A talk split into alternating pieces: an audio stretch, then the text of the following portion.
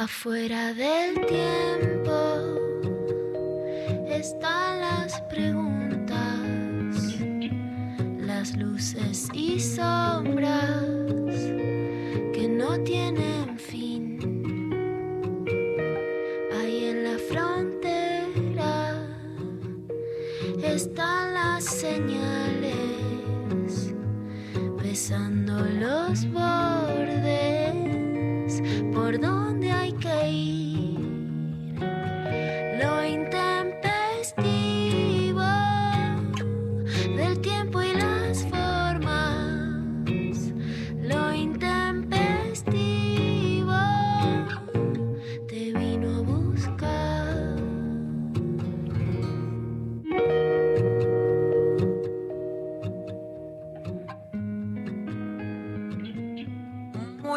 Muy, buenos días. Estamos acá en lo intempestivo, en un programa intempestivo, con un corte de luz que no sabemos si por un ratito, por un ratón, este clima, por lo menos que en la ciudad de Buenos Aires está súper encapotado. Esos días turbios, grises, ¿no? Que de repente parece, como dirían Darío y María, que es un otoño de revancha a la alegría de la primavera. Bueno, por un problemita doméstico así que se quedaron sin luz, no van a estar Darío y María, vamos a ver si por un ratito no, pero tenemos muchísimas cosas en este programa. Es un programa súper ricotero. Va a estar Pablo Perantuono, que es uno de los dos autores, junto con Mariano del Mazo, de Fuimos Reyes, que es la historia completa de los redonditos de Ricote. Gracias a Evangelina Díaz tenemos el libro para sortear. La pregunta es, ¿qué cosas te salvaron la vida? ¿Por qué qué cosas te salvaron la vida? Porque Pablo Perantuono escribe hace muchísimo tiempo pero escribió una historia que protagonizó con Fernando Soriano, al que también entrevistamos hace muy poquitito por su libro Marihuana, que la historia es impresionante, pero que además está muy impresionantemente escrita y es como estaban jugando al fútbol con Fernando Soriano. En realidad se empieza a sentir mal y los otros compañeros no sabían qué hacer, ¿no? Creían que era una cosa del momento o un ataque de pánico, algo que me interesa mucho porque a veces no le damos lugar a la salud mental y a veces creemos que es todo que te pareció, que no pasó nada, pero que te pareció, bueno, no era un ataque de pánico.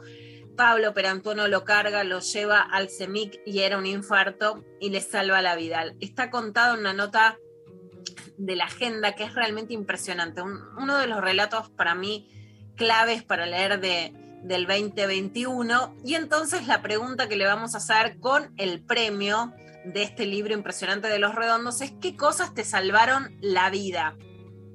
Por Instagram ya nos llegaron algunos mensajitos, así que se los vamos a compartir. A ver, por un lado, ¿qué cosas o quiénes te salvaron la vida? El cinturón de seguridad, tres vueltas en ruta a México con mi hija, autodestrucción total, viva zambas. Bueno, una historia casi muy impresionante y claramente el cinturón de seguridad es una de esas costumbres que hemos incorporado y que nos salvan la vida. Qué bueno el final de esta historia, nada más claro que el cinturón de seguridad. Sole Insaurralde dice la música y mis amigos. Y después Mar Más Libre dice, yo enfrentando el dolor, mi psico, mis amigues que me salvaron del secundario y mis viejos. Irene Acio dice, mi psicólogo, qué bueno ahí el aguante de los psicólogos, ¿no? Y Club Leones San Andrés dice, en diferentes momentos, mis amigues, los libros, mi amor propio y la fe en el futuro. Bueno, qué buenas cosas que son todas esas, ¿no? Claramente mis hijos, ¿no? Que son la razón por la que me levanto todos los días y que me levanté de las peores cosas, eh, por supuesto, y escribir.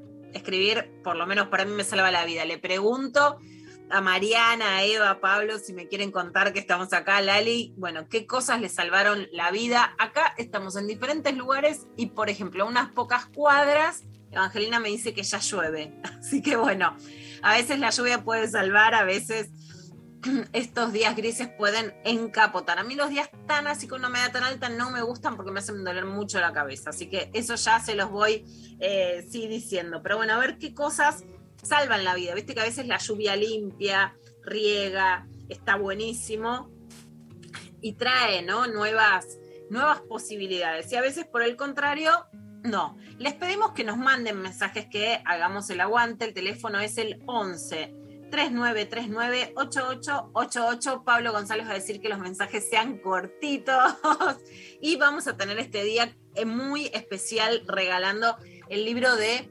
Pablo Perantuono sobre los redonditos de ricota. Se llama Fuimos Reyes, es de Mariano del Mazo y de Pablo Perantuono.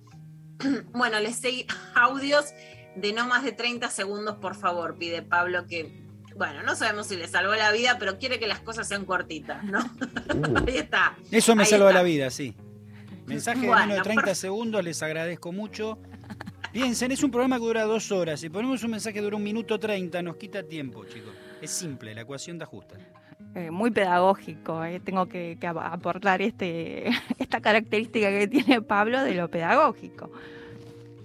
Ahí está, muy pedagógico. Ya hay rayos y centellas. María, ¿vos qué te salvó la vida que te gusta leer? ¿Para vos los libros salvan la vida? Y yo creo que sí, sí, la, sí, sí, la posibilidad, una casa con libros siempre te abre un montón de puertas, te hace imaginar otros mundos posibles, ¿no? Porque me parece que es eso, eh, los libros pueden estar ahí y en algún momento caes en ellos, ¿no? Como el caer en la escuela pública, parezco, pero no, como que están ahí, a veces no le das pelota, pero porque son parte del paisaje de una casa, pero cuando no están me parece que hace una gran, gran diferencia. Así que eh, sí, sí, los libros siempre y las madres que se hacen cargo de un montón de situaciones, ¿no? Que, que a veces los padres no, y bueno, y todas esas cosas que generalmente nos pasan a, a cierta generación sobre todo, ¿no? Cuando los padres no están presentes, etcétera, que esto un poco va cambiando, muy a poco, ¿no?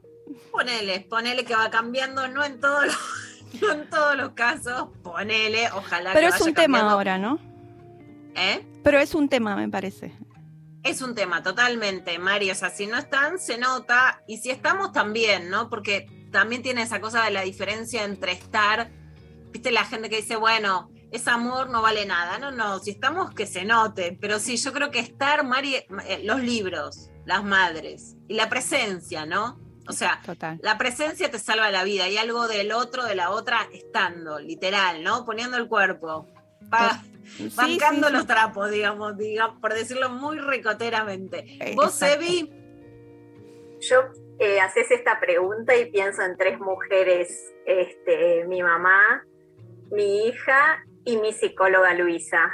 Realmente Luisa en un momento de mi vida este, fue muy importante porque me, ordenó mi cabeza, me ordenó los problemas, me enseñó cómo seguir, me, ayudó muchísimo. De hecho, la extraño porque no estoy yendo, pero este, ella me ayudó mucho y bueno, mi hija la verdad que me hizo ver el mundo de otro modo. Yo la tuve al final de la década de los 30 y, y los 40 para mí fue una década de la maternidad y, nada, eso es, es otro mundo y es, es, es como darte cuenta de otras situaciones de la vida y sí, también me salvó. Qué bueno que está eso, ¿no? La, la maternidad desea totalmente. Y los psicólogos, las psicólogas que a veces la pegan, acompañan, pero que además, digo en Argentina especialmente porque hay una cultura muy fuerte en relación a la psicología y es un lugar a donde pedir ayuda, ¿no? Básicamente. Otra gente puede ir a otros lados, pero más allá de la técnica, del análisis, de todo lo que digamos, es el lugar donde vamos decimos, bueno, a ver cómo ordenamos, cómo seguimos, cómo tiramos las cartas, está buenísimo. Les reiteramos que el teléfono es 11 3939 8888. La pregunta de hoy es: ¿qué te salvó la vida? Pablo Perantono estaba jugando el fulbito, la vio que lo de Fernando Soriano no era una pavada, que no era un ataque de pánico, se lo cargó, se lo llevó al CEMIC y le salvó la vida. Hoy lo vamos a entrevistar por muchas otras cosas, el libro de los redondos, pero tiene un texto que es monumental sobre eh, lo que le pasó jugando el fútbol y Saavedra, que dicen, Saavedra no hay muchas luces, hoy que es un día oscuro, al menos en la ciudad de Buenos Aires, están en otras ciudades, en otros lugares del mundo, en Austria, en San Martín de los Andes. Cuéntenos cómo está el día, si nos sacan de la oscuridad que vemos por la ventana. Pero por supuesto que salvar el mundo también está buenísimo, ¿no? Tenemos la posibilidad de salvar y de ser salvados, de no estar solos. Así que Pablo, además de un escritor del carajo, es un periodista que escribe y que esa posibilidad de todavía ser personas que podemos darnos las manos, estar atentos y tener las luces en nuestra cabeza, para mí está buenísima. Bueno, esperamos sus mensajes y nos vamos a escuchar el primer tema, que es Rezo por vos. Ahí está, si queremos salvar también podemos rezar de alguna manera. Rezo por vos de Celeste Carballo.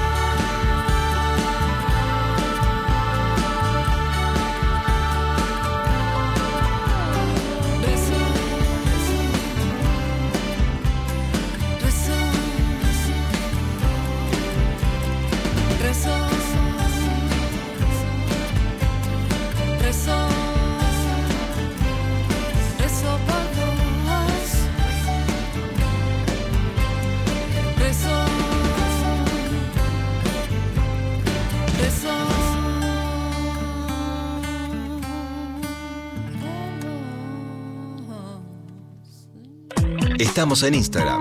Nacional Rock 937.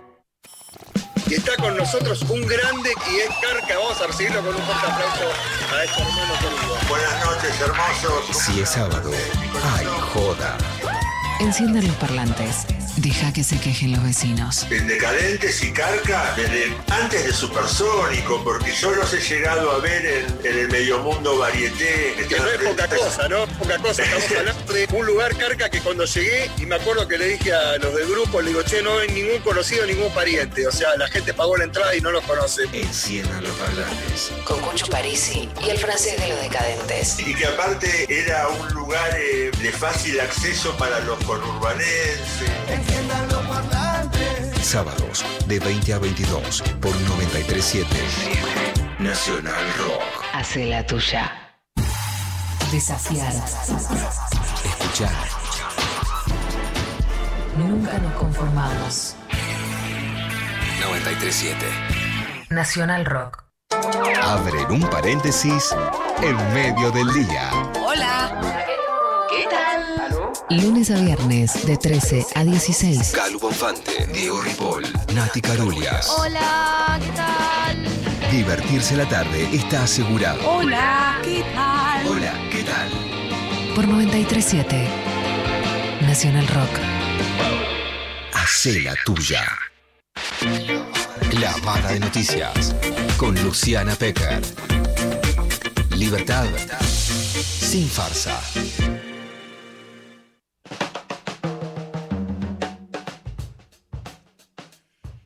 Ahí vamos con la clavada de noticias en un día muy especial donde estamos homenajeando a Kino, a un año de su muerte, el genial Kino, que por supuesto crea Mafalda casi por una casualidad, porque le piden una publicidad de electrodomésticos y se imagina esa familia en donde la niña en vez de pedir muñecas y estereotipos de género de esa época, se preocupa por la guerra de Vietnam, por el futuro del mundo, le dice a su mamá que era injusto que ella se pasara esa vida ahí como ama de casa tan triste y aburrida, escucha a los Beatles. Y es la niña que más allá de cómo la definió Kino, nos la apropiamos, ¿no? Es la niña feminista, la niña inteligente. Después Libertad todavía la supera y la interpela más. Susanita queda como el estereotipo para todas. Cero, no, Susanita es la que se quiere casar y tener hijos, cómo seguir los mandatos. Kino nos abrió, nos disrumpió con Mafalda y por supuesto con una obra que va mucho más allá de Mafalda. Tuve un gusto enorme. Kino vino a un programa de radio que se llama FM La Boca. No sé cómo sucedió eso hace, por supuesto, más de 20 años. Y en Radio Nacional, el, el, homenaje que se le hace es que Radio Nacional Mendoza ahora se va a llamar Kino. Vamos a escuchar un audio que cuenta este homenaje, que no es pasajero, sino un nombre que ya queda instaurado en la voz de Sebastián Abela, que es periodista de Radio Nacional Mendoza. De los sueldos. En su denominación. El homenaje al historietista y creador de Mafalda será transmitido en vivo por la televisión pública, Radio Nacional y su canal de YouTube el próximo 30 de septiembre e incluirá una muestra de artistas locales con la curaduría de Miguel Rep y un conversatorio entre el dibujante y Pedro Saborido. El acto de nombramiento se realizará el mismo jueves a las 19 con una ceremonia encabezada por la presidenta de Radio y Televisión Argentina, Rosario Lufrano, el director de Radio Nacional Argentina, Alejandro Pont Lesica, y la directora de LRA6 Radio Nacional Mendoza, Mariana Holguín. La ceremonia oficial cuenta con el apoyo de la familia y los editores de Joaquín Lavado Quino. En esa ocasión se escucharán testimonios de personalidades allegadas al maestro y se descubrirá la placa que inmortalizará el nuevo nombre de Radio Nacional Mendoza, Radio Nacional Mendoza Quino. Sebastián Abella, Radio Nacional Mendoza. Bueno, estamos en, en, un momento álgido políticamente, porque por supuesto es un momento electoral, después de las pasos, que la verdad han recalentado por estos resultados, pero en general, ¿no? En vez de ser una, digamos, una interna abierta, una encuesta, un paso previo, la verdad es que han subido mucho la atención electoral, pero además es una democracia en la Argentina donde las amenazas, las intimidaciones a través de un sistema que parece que es de redes sociales, donde todo se vuelve más agresivo, pero que pasa a la realidad. Hay un estudio de Sandra Chari, Comunicar Igualdad, que las amenazas a las mujeres periodistas están pasando de las redes sociales a ser tangibles. En una semana, tal vez como nunca, escuché amenazas a distintas periodistas, Camila Alfi de las 12 de Página 12, Romina Mangel, y otras situaciones en las que también te sentís, si no es amenazada, y, sí intimidada. Pero es importante el caso de Romina porque ella hace la denuncia en la fiscalía a cargo de Federico Tamarelli y finalmente se detiene al hombre que la amenazaba. O sea, no estamos hablando de trolls, de fantasmas, sino de un representante de la ultraderecha que finalmente es apresado. Esto culminó con la detención de este hombre que fue procesado e imputado por amenazas agravadas, por ser anónimas y hostigamiento agravado, además por la desigualdad de género. El caso se inició a raíz de la denuncia de Romina Mangel, quien en febrero de este año comenzó a recibir llamados de un número anónimo en los que una voz masculina la insultaba y la amenazaba con ir a buscarla a la casa. También los vecinos informaron que recibieron llamados en los que una voz masculina les refería que tuviesen cuidado con su vecina, a quien se refería de forma insultante, agresiva y ofensiva. La investigación está llevada a cabo por el Cuerpo de Investigaciones Judiciales del Ministerio Público Fiscal y con la colaboración del Departamento de la Unidad de Delitos Federales de la Policía Federal Argentina. No es broma la intimidación, ni en lo que te genera en tu vida pública, tu vida profesional y en tu vida privada. Escuchamos lo que contó Romina Mangel en Intratables. Esto empezó en febrero, me empezó a llamar primero a mi celular con frases sumamente agraviantes, este, horrible todo lo que, lo que decía. Pero bueno, en un primer momento uno dice, qué sé yo, consiguió mi teléfono, mi teléfono es tan difícil de conseguir, ponemos la cara, nos tenemos que bancar, que nos diga, qué sé yo, que hay gente que le gusta lo que hacemos, gente que no. Ahora, el límite claramente lo pasó cuando empezó a, a darme a entender claramente que sabía dónde vivía, que sabía con quién estaba, cuándo estaba. Eh, y además empezó a llamar a mis vecinos como advirtiéndoles sobre mi supuesta peligrosidad.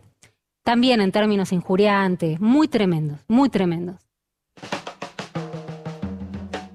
Bueno, esto contaba Romina y por supuesto, si ya feo recibir los mensajes una, que te lo digan a tus vecinos, que te descalifiquen, que tus vecinos te puedan mirar mal, que tengan miedo, etcétera, son situaciones muy intimidantes. Le pasan a los varones a veces, no de la misma manera, no es igual, y hay además, evidentemente, una avanzada contra las mujeres periodistas de la que también vamos a seguir hablando. Les voy a contar lo que también pasó con Camila Alfi. Yo les fui relatando, si lo escucharon la clavada en la semana, que hay una nota muy interesante sobre un fenómeno de eh, jóvenes de ultraderecha que creen que tienen derecho a ejercer su sexualidad con las mujeres como objeto, que son célibes. En Estados Unidos y Camila hace una relación entre los votantes jóvenes de Milley justamente por la disrupción que provoca, ni una menos, no es no, mira cómo nos ponemos, el Michu que frena a los varones a ejercer la sexualidad tal como querían y que ponen nuevas reglas. Bueno, frente a esas nuevas reglas, por supuesto que es una posibilidad pensar en el enojo de varones jóvenes que quieren volver a recuperar un poder que alguna vez tuvieron en la historia y que entonces, además de la economía y de ser liberales, en realidad quieren decir, bueno, nosotros no estamos teniendo muchas posibilidades sexuales, somos célibes y queremos volver a tener un dominio sobre las mujeres para poder tener relaciones sexuales. Parte de lo dicho es lo no dicho y parte de lo que se dice es que frente a esta nota, los que hablan de la libertad amenazaron a Camila Hicieron un video con sus fotos desnudas, le dicen que nadie la coge, que es lesbiana porque nadie la coge, hablan de su salud mental, averiguaron de qué trabaja su papá que es psiquiatra. Bueno, una serie de intimidaciones que por supuesto repudiamos y que además llegan a todo tipo de cosas y que no se quedan en la nada, ¿no? Hay algunas libertarias que llaman a este bullying y que después están conectados con algunos medios de comunicación y de radios centrales. Entonces, la libertad para quienes. Este es lo que nos contaba Camila Alfi sobre lo que les está sobre lo que le está pasando. Publicaba la nota de mi ley, empecé a recibir amenazas en mis redes sociales, tuve que cerrar mi cuenta de Instagram, que para mí es una herramienta de trabajo. Me empezaron a llegar muchos mensajes de odio, me empezaron a llegar memes que habían hecho sobre mí, donde yo aparecía golpeada en el piso. Empecé a recibir insultos de personas que se burlaban de mi aspecto físico, de mi cuerpo, de que soy lesbiana, de mi condición como persona psiquiatrizada. Eh, se empezó, eh, muchos mensajes insultantes, de- incluso mensajes eh, organizados entre, ella, entre estas personas que daban cuenta de que se estaban pasando información sobre mí y había como una idea de que todos tenían que venir a mi cuenta a dejarme estos insultos. Por otro lado, al mismo tiempo encontré una cuenta de Instagram donde habían datos míos personales, donde exponían fotos mías con mi novia privadas, eh, donde había incluso información sobre el trabajo de mi papá. Eh, y paralelamente también encontré un video que hicieron de mí de 10 minutos en donde exponen información sobre otros trabajos que yo tuve. De nuevo ponían fotos mías, eh, comentarios de odio hacia mí. Ese video ya lo vieron más de 30.000 personas. Tenía miles de comentarios. eh, esa cuenta de Instagram también tenía miles de comentarios. Y esto da cuenta de un accionar organizado, eh, sistemático, y es muy preocupante porque esta gente eh, tiene tracción de votos y responde a una fuerza política que cada vez tiene mayor relevancia.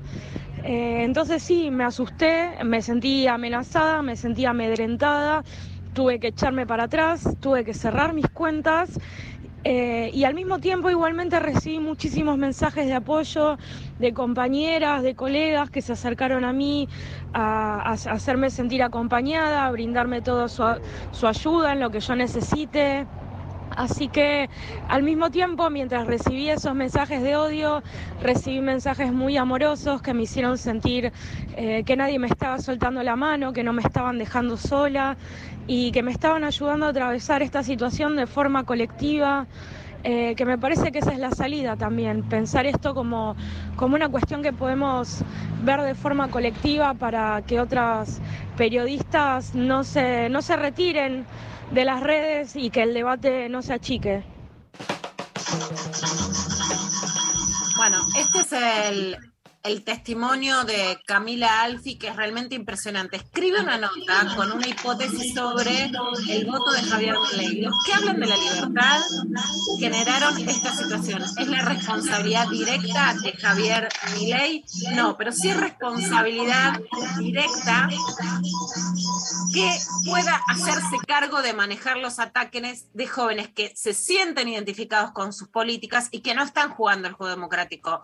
Porque si hay algo que no tiene que ver con la democracia es lo que están haciendo. Ahora sí son grupos que no es algo azaroso, pasan todo el mundo, como dice Camila, están organizados, tienen además puntas, no son las redes, ¿no? Lo que escuchamos también con Romina Mangel, que era un hombre de la ultraderecha, volvemos a decirlo, es que llegan al ataque personal y que además están generando la inhibición de las personas en las redes. Una de las personas que, por ejemplo, atacaba a Camila Alfi, también después Camila me muestra los links y nos estaba atacando a Telma Fardín y a mí. Estos ataques no son inocuos, nos quieren hacer callar y en muchos casos nos hacen callar. No hay que creer que somos heroínas, que no nos vamos a callar porque nos están atacando.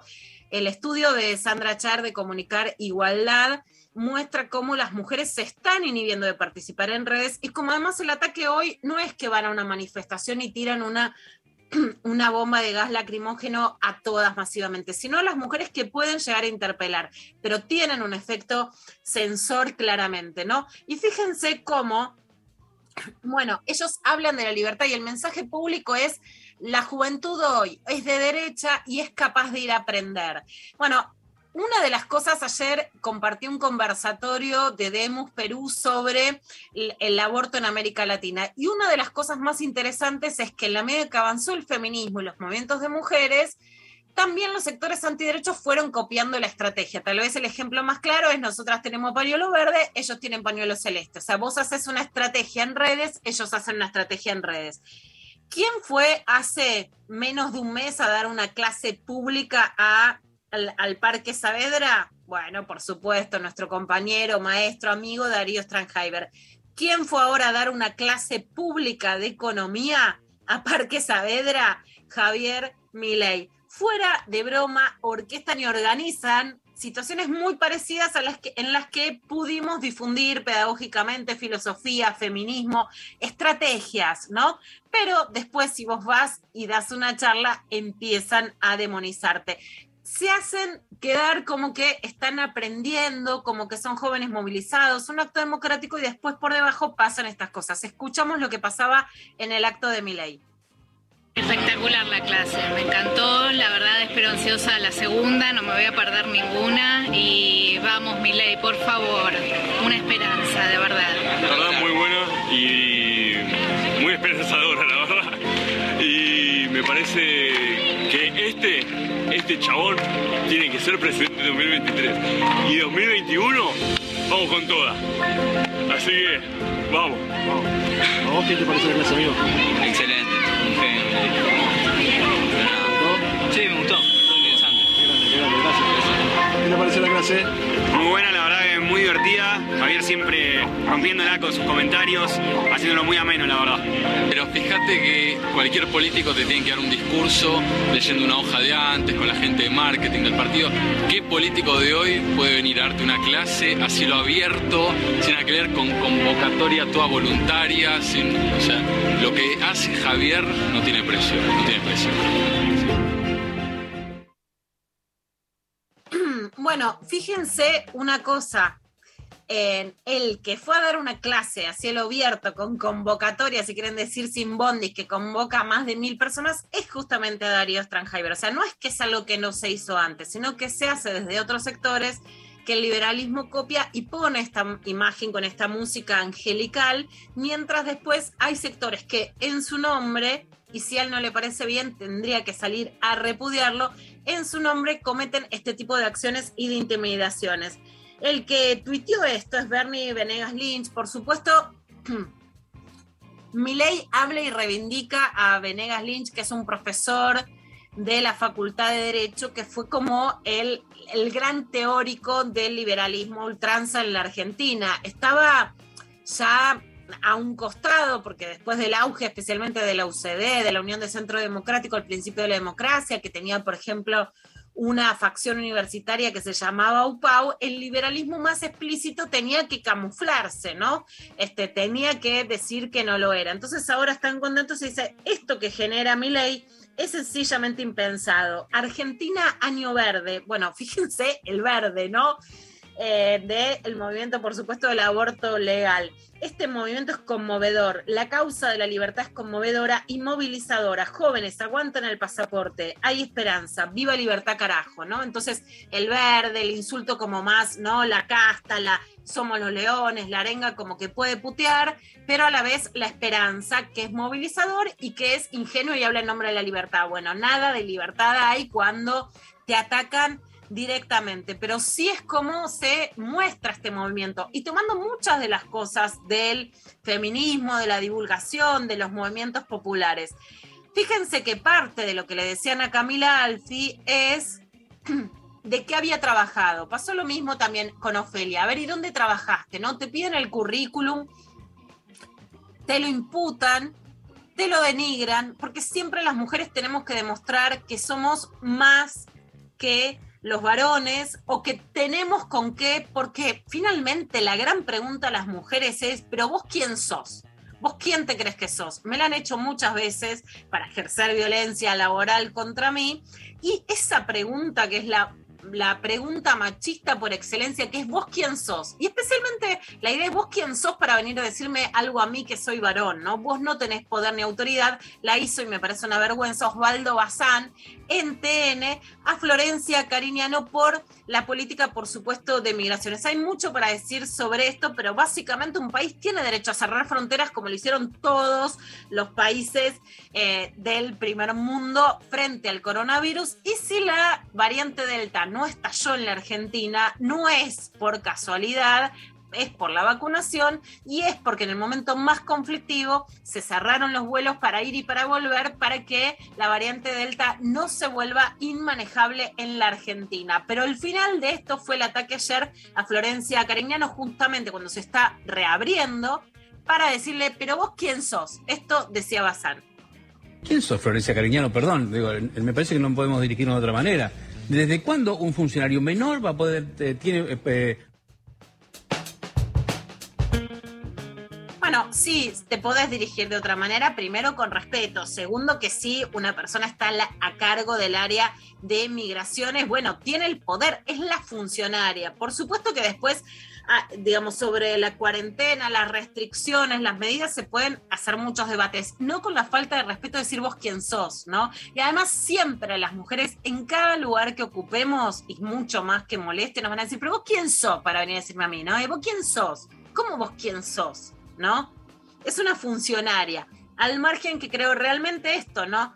Podemos hoy disfrutar de libertades que, eh, que estaban pidiendo, entre otros Osvaldo Bazán, que siempre fue pro que se abra la Argentina, ponía como ejemplo a Brasil y a la gente en las plazas en Río de Janeiro, etcétera, porque la variante Delta que entró en la Argentina no tuvo un estallido, sabemos que era cinco veces más contagiosa que el coronavirus en su versión original, porque se controló la cantidad que llegaba a la Argentina. Si hubiera sido mucho más la cantidad de personas con variante Delta, probablemente no se hubiera podido controlar ni contener como parece ser el caso hasta ahora, más allá de que nunca, eh, nunca se puede saber cómo se va a seguir desarrollando. Pero hasta ahora hay claramente un clima de apertura, de fin de las restricciones del 50% de la población ya vacunada con dos dosis y de contención de lo que pasó con la variante Delta que en países como Gran Bretaña o España fue mucho más dura y se tuvo que volver a cerrar todo.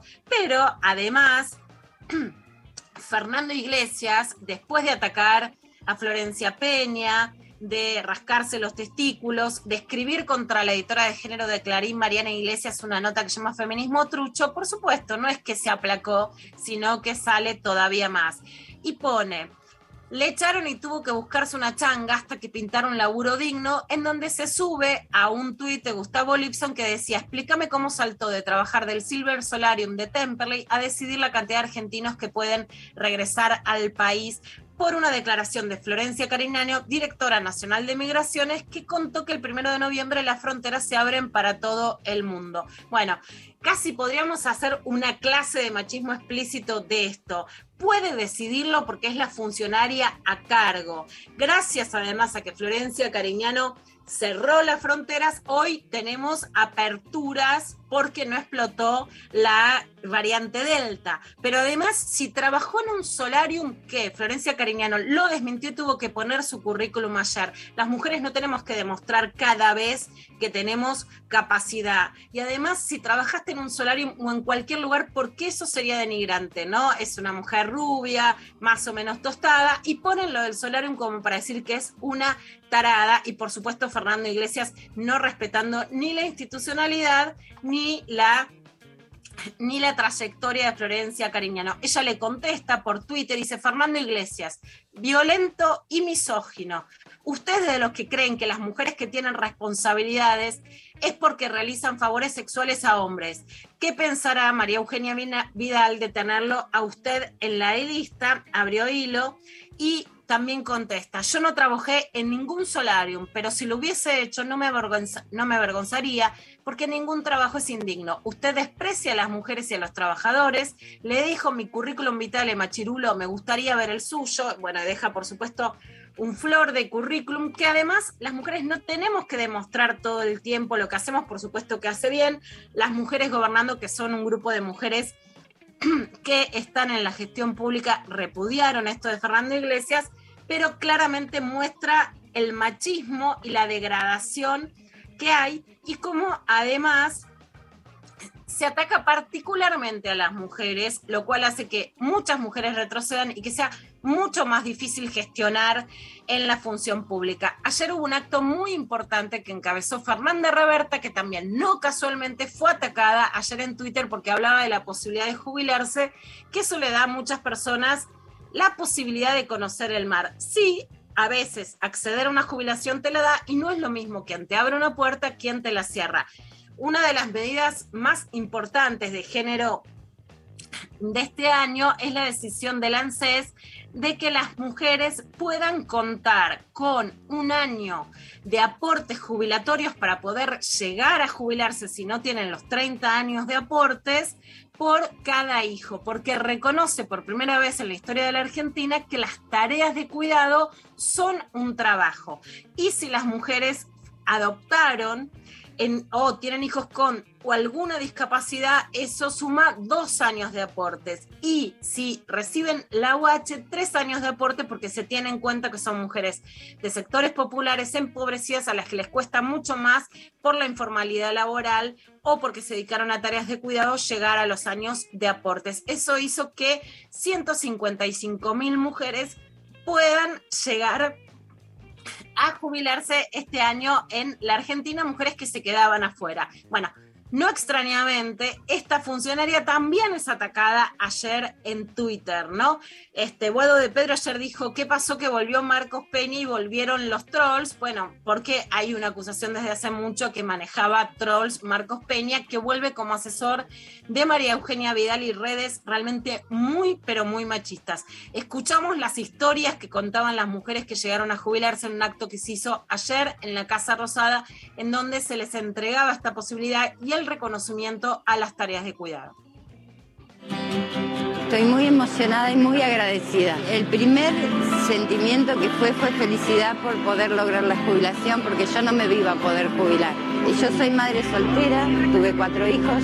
Es una sorpresa grande para mí que me llamaron de ANSE. Ya había perdido la esperanza y estoy tan feliz, tan contenta de poder jubilarme. Le doy tantas gracias y a todos los de ANSE que me han dado la oportunidad de podernos jubilarnos, le doy gracias. No lo podía creer. Me llamaron por teléfono que me salía la jubilación feliz, feliz de la vida. Bueno, es realmente muy emocionante escuchar a las mujeres, las que se quedaban afuera, las que limpiaron los platos, cambiaron pañales, llevaron a la escuela, se levantaron con la fiebre y parecía que no trabajaban. Este año pudieron llegar a la jubilación a la que no llegaban, ni siquiera llegaban a la moratoria porque se quedaban afuera como si no hubieran hecho nada. La medida para mí más importante de la gestión y en la voz de las mujeres, ¿no? No se trata solo de qué, de quiénes son los que deciden, sino de quiénes son esas mujeres a las que estos derechos le cambian la vida. Vamos a poner un tema musical con Natalie Pérez, que me encanta, y después vamos a seguir con un poquito más de clavada de noticias. Tus besos son una sed loca que no se apaga con bebé, se apaga con esta boca. Tus besos, los que me das por la mañana, los que me amarran a tu cama, saben mejor que el café. Con tus labios cambio la frecuencia. Una sonrisa diario ya no es coincidencia. Besarte lo que quiero si no me desespero de todos los placeres.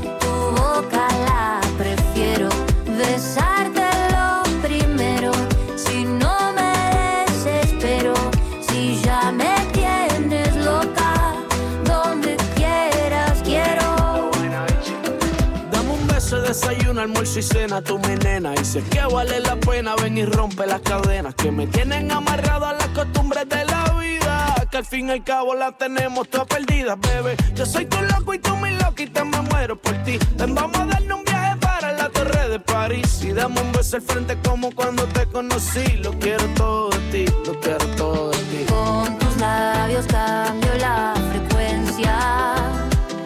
Una sonrisa diario ya no es coincidencia. Con tus labios cambio la frecuencia.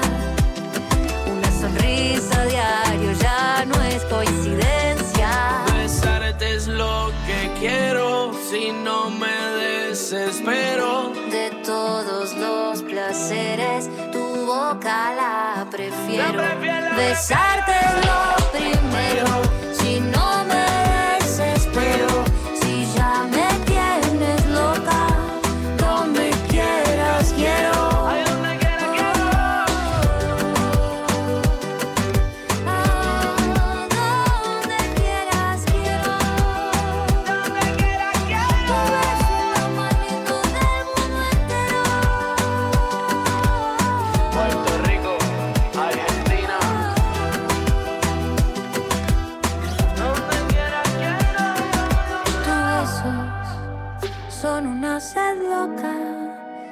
no se apaga con bebé, se apaga con esta boca.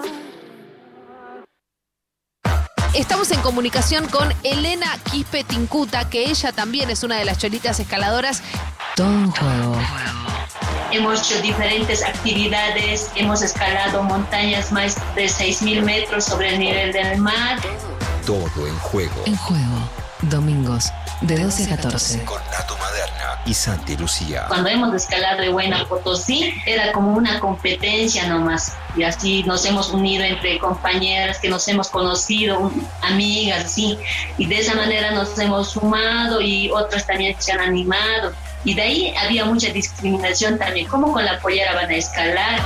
Todo un juego por 93.7 Nacional Rock. Hace la tuya. La UBA. UBA.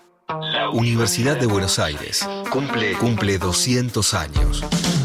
Una de las herramientas de movilidad y ascendencia social más importante para cualquier ciudadano o ciudadana del mundo. Pública. Pública. Libre y gratuita.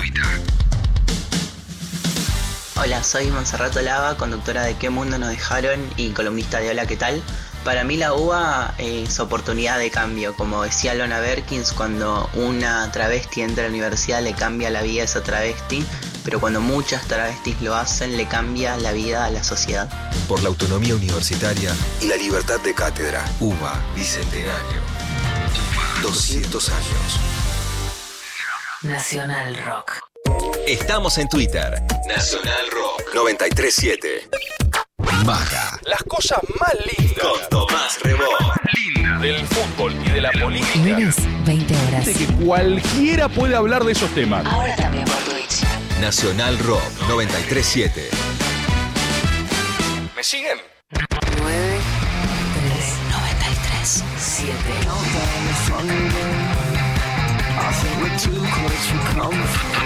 Hay músicas. Saliste a caminar, no sé si te verás con ese amigo. Y músicas.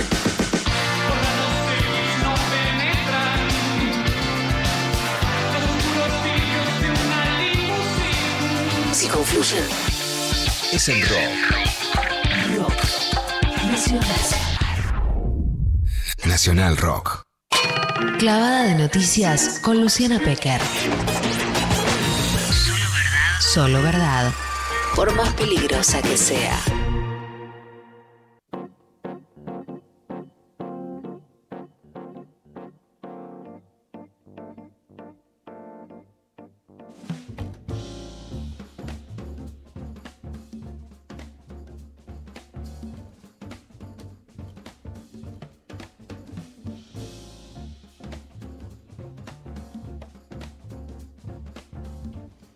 Luciana, bueno, continuamos con el programa con más eh, clavada de noticias. A ver, Luciana, ¿qué tenés para compartirnos?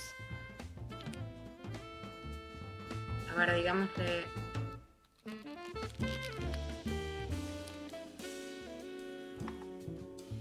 Bueno, a ver, Luciana, estamos tratando de comunicarnos con Luciana a la estratosfera. Luciana, ¿nos Acá escuchas? estamos, acá Ah, estamos. Bárbaros. Continuemos entonces con la clavada. Estaba en el aire, así como cayendo y... Acá estamos al aire. Entonces, si seguimos con la clavada de noticias, otro episodio que hubo esta semana y que fue realmente muy, pero muy llamativo, es la discusión con la Iglesia Católica, que salió en México primero a pedirle perdón, un perdón tibio además, ¿eh? no se crean que era eh, una cosa de decir, bueno, perdón porque la conquista y realmente un reconocimiento de lo que había pasado, pero sí el monseñor Rogelio Cabrera, presidente de la Conferencia Episcopal Mexicana, leyó parte de la carta en público que escribió Francisco, el Papa Francisco, que dice perdón por los pecados que no contribuyeron a la evangelización. Escuchamos lo que decía monseñor Rogelio Cabrera en México. Deseo que este aniversario tan especial sea una ocasión propicia para fortalecer las raíces y reafirmar los valores que los constituyen como nación.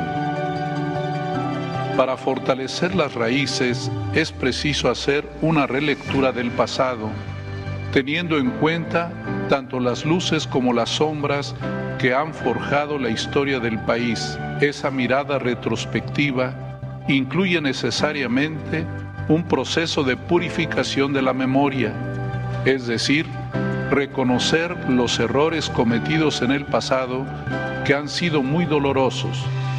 Por eso, en diversas ocasiones, tanto mis antecesores como yo mismo hemos pedido perdón por los pecados personales y sociales, por todas las acciones u omisiones que no contribuyeron a la evangelización bueno, el perdón por la conquista, por el genocidio sobre los pueblos originarios fue tibio, o sea, perdón por lo que no contribuyó a la evangelización, o sea, teníamos que evangelizar, teníamos que llegar, teníamos que imponer nuestra cultura, nuestra religión, pero digamos, si hubo excesos, les pedimos perdón, ¿no? Un perdón tibio. Pero la derecha española de Vox, con, el, con la voz de Ayuso, que es la alcaldesa de Madrid, dice que estuvo mal lo del Papa y acá aparecen un montón de cosas. Primero entender que si hay sectores de la ultraderecha en Argentina y en toda América Latina, están basados en el esquema de Vox, que de hecho están teniendo visitas en toda América Latina, Vox, como para replicar estos sectores que ya son de ultraderecha descaradamente. Después que estos sectores generan el negacionismo con el cambio climático, el negacionismo de la violencia de género, por supuesto, otros negacionismos sobre genocidios y el negacionismo sobre el genocidio de la conquista en América Latina y la reivindicación de la conquista de España, que ya no es como cuando se cumplió un nuevo aniversario de 1491, encuentro de dos mundos. No fue un encuentro porque fue una conquista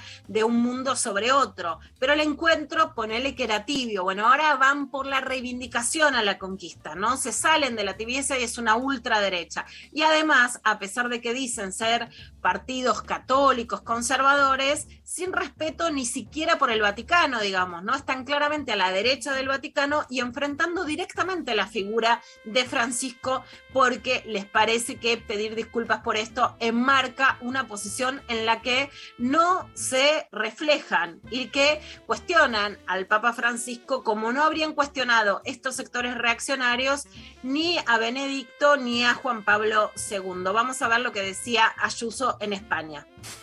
Eh, bueno, a mí me sorprende que un católico que habla español eh, hable así a su vez de, un legado como el nuestro que fue llevar precisamente el español y a través de las misiones el catolicismo y por tanto la civilización y la libertad al continente americano. Es sorprendente, sin más, poco más. Bueno, Isabel Díaz Ayuso reprocha al Papa sus palabras a México. El catolicismo llevó la civilización a América. Este es el título del país. Ella es la presidenta de la Comunidad de Madrid. Bueno, es del Partido Popular, pero está, digamos, muy cercana a esto que digamos, que, pasa con los sectores de Vox. Y en este sentido, sí, si el Partido Popular era la derecha en España, como puede pasar con el macrismo con Patricia Bullrich, ¿no? Que haya una derecha por derecha, juega a que se derechicen más estos partidos. Por supuesto, ¿no? El Papa dice, bueno, si evangelizamos estaba bien, pero lo que no era evangelización, por ejemplo, matar, torturar, violar, no estaba bien. Y ella dice, si es un Papa y habla español, tiene que estar orgulloso. O sea, si somos españoles, tenemos que estar orgullosos de haber llevado el español a otro lugar. Más allá de qué rol puede ocupar hoy un debate histórico, bueno, el debate es sobre la idea de nosotros somos mejores y nos tenemos que imponer por los demás.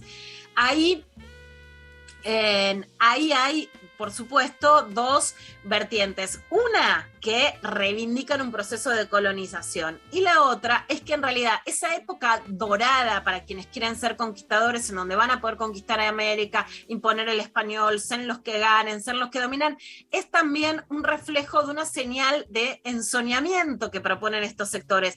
No es que se va a poder volver a la década del 30 como propone ley en Argentina o a la época de 1492, 1500 como propone Ayuso en España Entonces proponen la vuelta al pasado al que no se va a poder volver y por supuesto esta ensoñación que quiere hacer creer a los españoles que van a poder volver a ser los conquistadores. Bueno, terminamos este bloquecito de clavada de noticias con Eruca Sativa.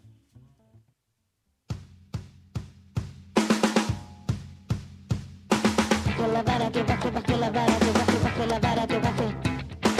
Con la vara baje, baje la vara, baje, baje la vara, que baje. Por aquí ha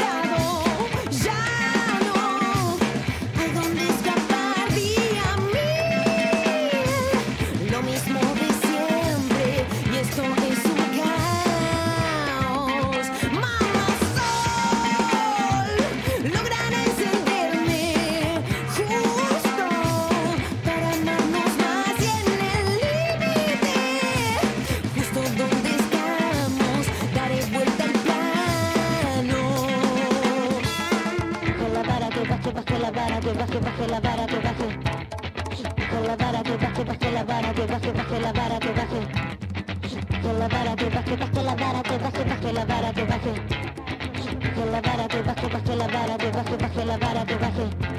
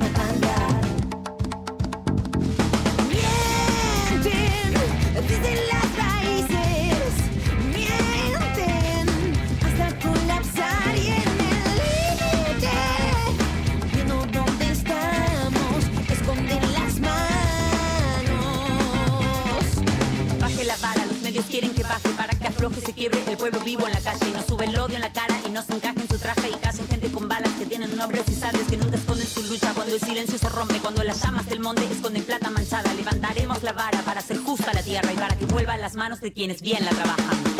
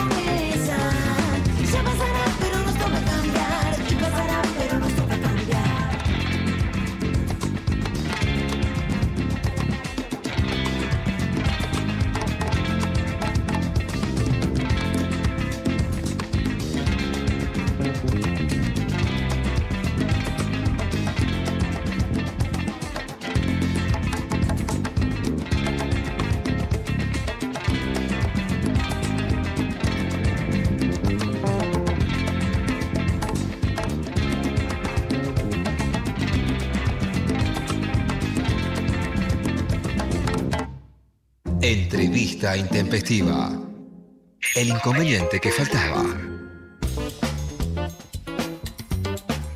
Bueno, volvemos con lo intempestivo y con la entrevista que les prometimos. Estamos con Pablo Perantuono, es editor en La Agenda, escribió la novela Teoría del Derrape y es el coautor de Fuimos Reyes, ¿no? que es este libro sobre los redondos que escribió junto con Mariano del Mazo. También conduce Boogie Nights con Juan Becerra y- Pato Ragale. Hola Pablo, ¿cómo estás? A ver si ahí lo, lo escuchamos. Estamos comunicados con Pablo Perantono. Ahí lo estamos probando, pero mientras vamos a escuchar un clip sobre los redondos que preparó hoy Mariana para todos nosotros para ponernos en clima ricotero. Eh, estamos todo ahí. Tiene grandes, chicos, medianos. Ese ¿Vos sentiste vibrar 70.000 almas todas juntas? Yo lo sentí en River. Cantar y bailar una canción del- de Los Redondos, del Indio, con mi hija en el estadio, ¿entendés? yo lloraba como un boludo. Y ya yo estaba feliz, la abrazaba y me moría. La gente adquiere las letras y se enamora de ellas y hace su propia interpretación porque lleva su propia vida y todos tienen una movida distinta con ellas. O sea, el chabón te tira, te la tira con la doble o con la triple. ¿Me explico? y ver que en la poesía me deja algo, que no encuentro en otras bandas. Me abrió la mente y bueno, acá estamos. Vienen eh, nuestros hijos, este, viene mi sobrina, o sea, por ejemplo, mis sobrinas son ricoteras por mí. Tiene química, es viejo y la tiene. Y no todos los viejos la tienen, yo la tengo. Bueno, lo multigeneracional en el espíritu ricotero, algo que empezó en cemento. Puedo decir que soy de las que lo sigue de cemento, que fue creciendo, que fue a obras, que pasó, por supuesto, por crisis como la represión policial sobre Walter Bulacio, que se quedó chico obras y que fueron por todo el país generando mucho más que música, ¿no? Una mística, una tribu, un espíritu que indudablemente no, no tiene igual en la Argentina. Ahora sí estamos comunicados con Pablo Perantuno. Pablo, ¿cómo estás? ¿Qué tal, Luciana? ¿Cómo andas? ¿Me escuchás? Ahí te escucho bien, Pablo. ¿Vos Ah. cómo estás? Bien, por suerte, todo bien. Gracias por llamar.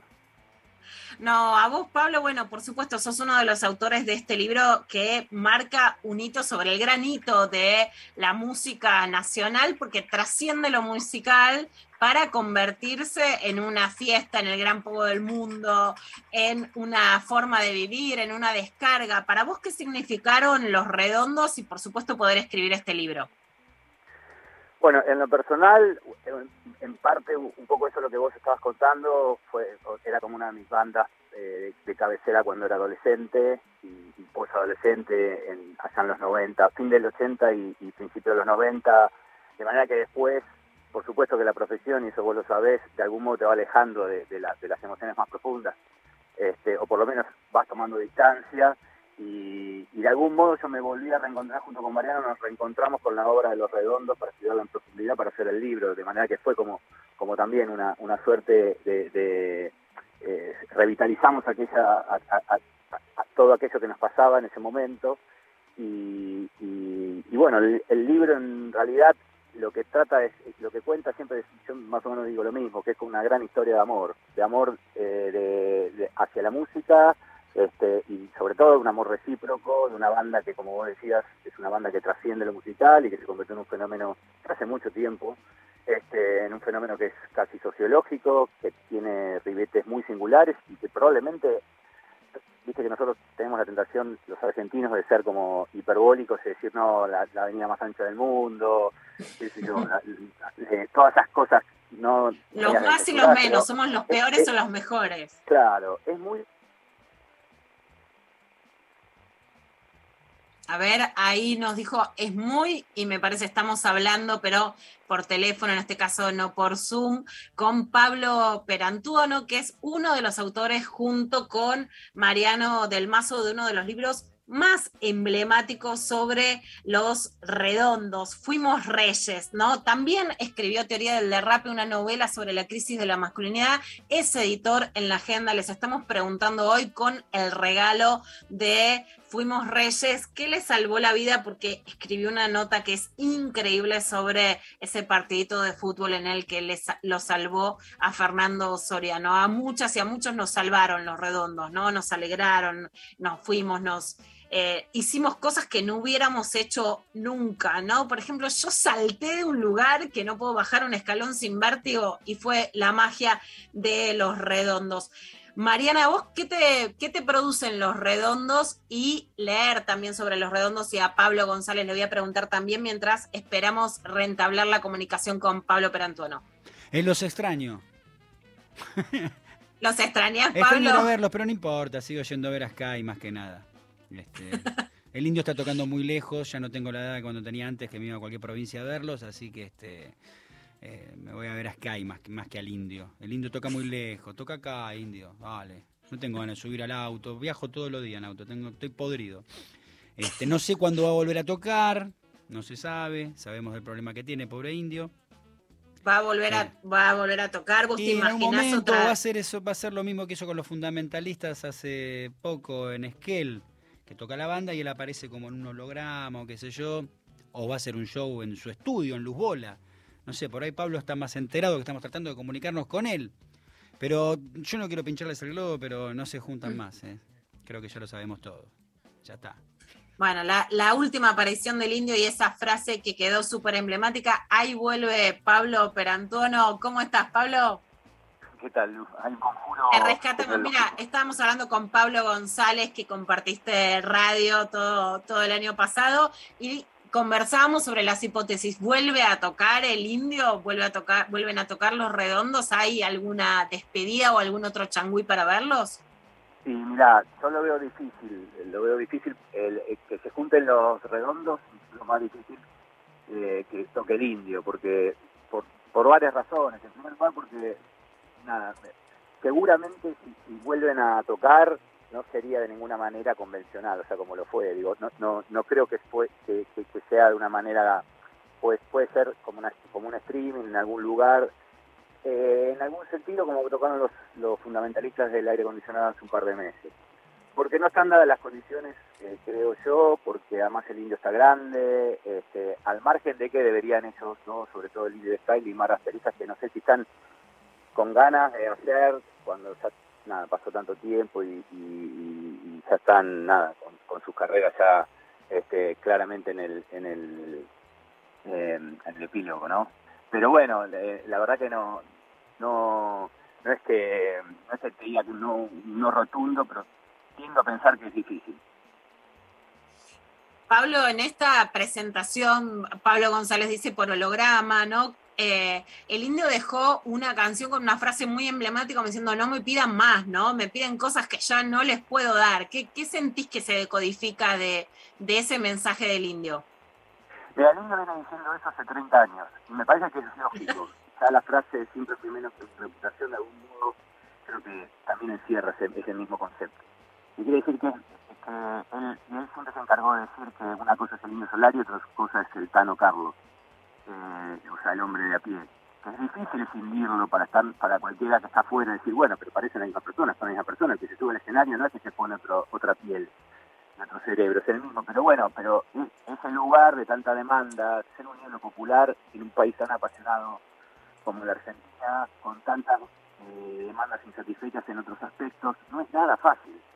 No es que, es que diga, uy, pobre, que quería... No estoy diciendo eso. O sea, tampoco, digo, para no, no que hagamos como en pensamientos binarios. Pero es cierto que, bueno, esa demanda y arriba se siente y se siente mucho. Creo que eh, me parece que lo que está diciendo él es que, eh, tal vez su encierro también tenga que ver con eso, o, esa vida que quiere eh, de, poca aparición, de pocas apariciones públicas tenga que ver también con eso, con resguardarse resguardarse emocionalmente, porque ese lugar es, es, es- es- no, hay- no sé cuánta gente en la Argentina en los últimos 30 años han sido tan amados como él.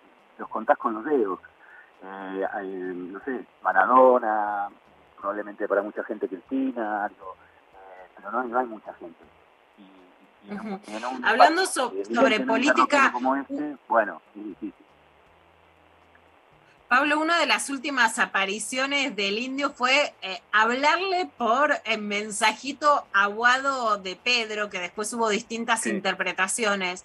Pero ¿cómo Sí. es esta aparición, digamos, en la vida política de, de los argentinos? Y esta cosa de, por un lado, se resguarda, está muy guardado, y por el otro lado aparece para dar señales políticas, ¿no? Como este último intercambio con Guado. Sí, bueno, el indio tuvo una transformación, eso es cierto. Transformación te diría estos aspectos. Por un lado, eh, la experiencia kirchnerista él la vivió con mucha profundidad, pero es posterior, vos fíjate qué paradójico, y aunque no lo parezca, es posterior a la separación de los redondos, porque el kirchnerismo empieza en el 2003 y, y y los redondos se separan en el 2001. Entonces, hasta tanto él como líder de los redondos eh, ha- había sido una banda, si se quiere, anti-establishment o antisistema, profundamente crítica del menemismo, siempre con, por supuesto, con, con su lenguaje simbólico y metafórico. La experiencia kirchnerista, el, el, el- de algún modo enamora al, al- indio y lo vuelve a reinsertar en la arena política cotidiana, ¿no? Este, y eso por un lado. Y por otro, también las redes sociales eh, ¿quién lo iba a pensar? Porque, me resulta bastante paradójico, teniendo en cuenta su temperamento y, y cierta lejanía que siempre tuvo. Bueno, él no, por ejemplo, es un, es un es un usuario de Instagram bastante intenso y de hecho cada tanto, una vez por semana por lo menos, cuelga alguna foto eh, vieja que de algún modo deja aspirar un poco esa intimidad de la que él fue siempre muy celoso. De manera que sí, que las redes sociales eh, abrieron un poco, nos dejaron espiar por, por la cerradura de su vida privada. Y con respecto a lo, a lo político, bueno, esto me parece que se juntan ambas cosas, ¿no? Da mensajes políticos, este, ha tenido participaciones muy, muy emotivas con, con abuelas y, y con madres. Digo, él, él, eh, cada tanto hay gestos de él hacia que son, que son gestos políticos. Bueno, eso también habla de, de algo súper interesante. A ver, le pregunto a Mariana Collante si está en el estudio que también te quiere hacer una pregunta. Hola Pablo, ¿qué tal? Y mira, quería saber sobre esas instancias en las que el indio te llamó para que vos le hagas una nota en Nueva York. Contanos un poco eso, cómo fue esa nota tan especial que te llamen, ¿no? Para hacer tu trabajo. No, sí, te cuento, sí, no, no me llamó, yo se la pedí, yo le pedí la nota. Ah, estaba en un momento en el que no iba a dar más notas eh, y por alguna, nada, un poco por intuición, yo, yo en ese momento escribía para la revista Orsay, Hernán Casiari, y eh, intuí que eh, el proyecto de Orsay le podía interesar a él para participar, quiero decir, para, para concedernos una entrevista por las características del proyecto Orsay, que era muy, muy parecida. Tenía un punto de contacto con el proyecto original de Los Redondos. Quiere decir, no había sponsors, lo- la audiencia era lo importante y la que sostenía en el proyecto, el proyecto era tenía buscaba cierta calidad, etcétera, etcétera. Sinfín de elementos que hacían que por ahí a él le podía interesar. Bueno, finalmente fue así y me dijo, mira, te voy a dar la última entrevista y no le voy a dar más una entrevista a nadie, cosa que después no cumplió, por supuesto. Y- pero tuvo un buen tiempo, eso es cierto, tuvo un muy buen, un largo tiempo sin dar entrevistas a nadie, tuvo por lo menos tres o cuatro años. Estuviste en un podio en un Eh, momento. ¿Cómo? Que estuviste en un podio, en algún momento estuviste, tres, cuatro años estuviste como el último Sí, que lo exacto, entrevistó. Bueno, sí. Y después con respecto a la entrevista, sí, fue muy, sí, por supuesto que fue muy casi, muy particular, casi extravagante. Él me dijo, mira, te, voy a, te voy a dar la entrevista, pero no va a ser en la Argentina. No, no sé si él pensó que, bueno, al no dármela en la Argentina, no iba a haber gente molesta, no sé, no sé, molestando, no sé, no- la verdad que no sé. Y también me, me- me sucedió algo extraño, que es que cuando me dijo eso, dije, me la dar en Nueva York, pero para mí mismo, dije, me acuerdo que le, comenté a algún amigo en ese momento, y, me- y- cuando me dijo, no, no te la dan en Argentina, me la podía dar en, en, en, no sé, acá en Uruguay, viste, cruzando, cruzando el puente, pero bueno, y finalmente fue así. Y bueno, con Hernán Casiari arreglamos este, para, para ir, y me fui tres días a Nueva York y lo entrevisté en un hotel en la séptima avenida, muy cerca de Central Park, con toda la carga que tiene todo eso, ¿no? Un viaje para ir a ver a un tipo que te podía, saber, podía haber ido en mi auto a 20 minutos de casa, sin embargo lo estaba entrevistando a 10.000 kilómetros. La verdad que la atmósfera, por supuesto, que ayudó y tuvo un montón de... La, la, entrevista en sí, yo como periodista, por supuesto que creció muchísimo por toda la carga, ya te digo, esta simbólica que tenía, y además era, era la última entrevista, la entrevista fue buenísima, eh, las- todas las condiciones, yo estuve encerrado en un cuarto de hotel con él, él tirado en una cama y yo sentado en una silla como si fuese su analista, él en patas y charlando de todo, además, es un, entrevistado maravilloso el indio, a diferencia de muchos otros yo entrevistado, bueno, Pablo lo sabe muy bien, que ha convivido, Pablo González, con, con muchos músicos de rock, digo, sabe cómo son, hay muchos tipos que te tratan mal, no te miran los ojos, son estrellas, etcétera, en este caso la verdad que fue una maravilla. Es, es medio difícil seguirle el ritmo, ¿no? Porque va hablando como, va abriendo muchísimas puertas, ¿no? De, de cosas que le han pasado, de lecturas, ¿no? Mira, la experiencia más ilustración en alguien inteligente, sí, lo que, lo que genera como una narrativa eh, elocuente, precisa, contundente, llena de, de- de imágenes, no, sí, maravilloso. Uno está ahí eh, siguiéndole detrás y tratando de no perderse justamente ese- esa huella. Este, y como a veces le digo, a, veces comento, ¿no? Es una entrevista que uno de algún modo fue preparando por durante 20 años, ¿viste? Es así. Pablo, vos además de este librazo, haces justamente unas entrevistas también que me gustan muchísimo y hiciste una nota que, bueno, fue la consigna de esta semana porque para mí es una de las notas más impactantes del año sobre ese partido de fútbol con Fernando Soriano que también entrevistamos hace, hace poco. La pregunta que estamos haciendo te la hago a vos, ¿no? Que, que, que contaste ese relato en donde, bueno, sí, le- lo salvaste, la viste, ¿no? Porque había una cosa que, que es lo, tal vez lo que más me impacta de todo ese relato jugando al fútbol, que era acá no pasa nada, es un ataque de pánico, ¿no? Como subestimar la situación y que vos sos el que pudiste ver, digamos, más allá de que no tenías el diagnóstico médico, pero sí la gravedad de los hechos de lo que estaba pasando. ¿Qué cosas a vos te salvaron la vida, no? Como vos que en ese momento pudiste hacer un clic y, y llevarlo a Fernando Soriano al CIMEC. Eh, me, me preguntás con respecto la- al episodio ese en sí o en general. Sí, no, te pregunto a partir de ese episodio en general, ¿no? Porque me parece que de ese relato que es espectacular, yo por lo menos hago muchas hipótesis, ¿no? Vos venías de escribir teoría del derrape sobre la masculinidad y hay algo de la masculinidad que no se puede ver frágil, ¿no? Y hay algo de que vos pudiste sí. ver que ahí había no algo que parecía un ataque de pánico, sino una situación grave. Y vos pudiste, Mirá. ¿no? Al verlo pudiste salvar. ¿Qué cosas te salvan a vos? Mirá, mirá, te voy a agregar un elemento más. Cuando escribí esa nota, estuve a punto de incluir, que no lo, que no lo incluí, porque me parecía que no, no, no encontré la manera, la mano se, se iba, se iba de concepto. Pues hace unos días salí a ver la obra Petróleo, que también me impactó mucho. Una de las primeras veces que se había, viste que se abrió una ventana en el verano de dos o tres meses o menos, que pudimos volver al teatro, a ver Petróleo. Y Petróleo me parece que también, de algún modo, expresa eh, la, masculinidad, no, la, imposibilidad de la masculinidad, de, mostrarse duro, de mostrarse invulnerable, eh, etcétera, etcétera. Y yo quedé muy impactado con, esa obra también, porque, porque por todas las características de la obra que ya sabemos, ¿no? que son cuatro chicas haciendo de hombres, bastante estereotipado, pero muy, muy, muy, muy bien logrado todo. Y me parece que sí, me parece que hay algo ahí en el que eh, nosotros, los hombres, eh, por, no sé, por llamarlo por lo que quieras, por, por, por, porque es por el, por el mercado, por el sistema, por, por genética, porque nos, porque nos es más cómodo, porque somos vagos, nos distraemos mucho, con, mucho, con mucha facilidad. Nos distraemos, quiere decir, no prestamos atención, no prestamos atención a la, a- a- y perdemos de vista muchas veces la, profundidad, eh, porque, bueno, históricamente, qué sé yo, mi generación está acostumbrada a que el, eh, lo, a ver, la, la, la sensibilidad es sinónimo de vulnerabilidad. Entonces, eh, y por ende de debilidad. Entonces no se puede demostrar, no se puede, no, no, no puedes poner el ojo ahí, porque poner el ojo ahí te, corre, ¿viste? Te pone en un lugar desde, desde la primaria te hacen bullying, etcétera, etcétera. Yo me, me- parece que eso hace rato, que por supuesto está en crisis, hace rato, pero bueno, cuesta mucho hacerlo piel, cuesta mucho en situaciones, en micro situaciones cotidianas, decir, bueno, eh, che, chicos, eh, acá hay un pibe que está arrodillado y no puede moverse, no, no, no está mariconeando, le está pasando algo en serio. Eh, hey, bueno, un poco fue eso, un poco, che, pero vamos, te cargo y vamos.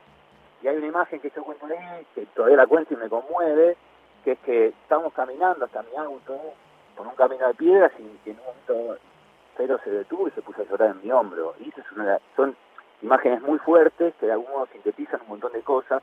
También sintetizan, bueno, men- ahí fue que me di cuenta, bueno, menos mal que me lo estoy llevando porque este pibe estaba destruido, pobre. Además de que es un amigo hermano, ¿no?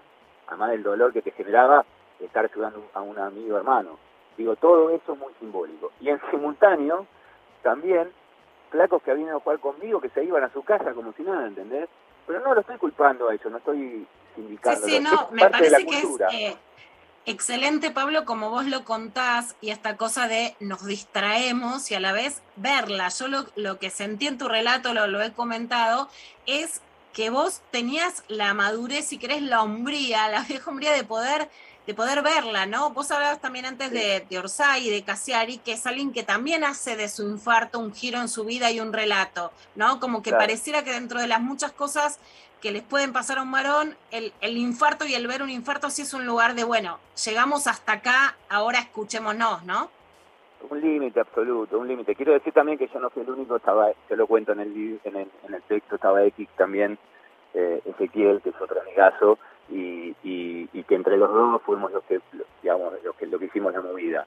Eh, pero sí, totalmente, son... Sí, me hay parece, Pablo, no, se trata de quién ayudó o no, sino que lo que vos Claro. describís es como los otros no, no podían ver lo que pasaba, porque es como la masculinidad que no puede ver lo que pasa. Vu- Vuelvo a, a Teoría del Derrape, que vos lo escribiste y que habla Sí. sobre la crisis de, de un varón y de la masculinidad, y pareciera que, de hecho, entre los libros hay un boom de escritoras mujeres que podemos contar y de mujeres que pueden leer nuestras crisis, nuestras reversiones, lo que nos pasa, y que a los varones, sin embargo, les cuesta leerse, ¿no?